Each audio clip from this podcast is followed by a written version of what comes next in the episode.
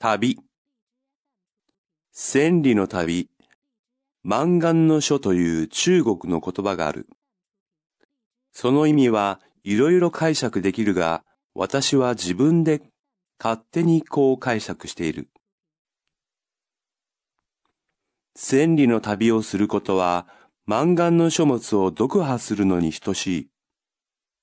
千里の旅、満願の書。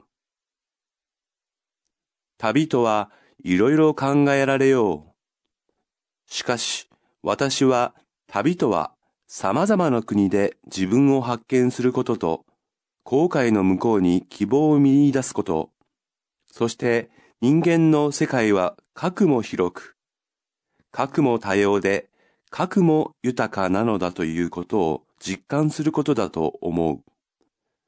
だからこそ、千里の旅は満願の書に値するのである。解釈。勝手等しい。後悔。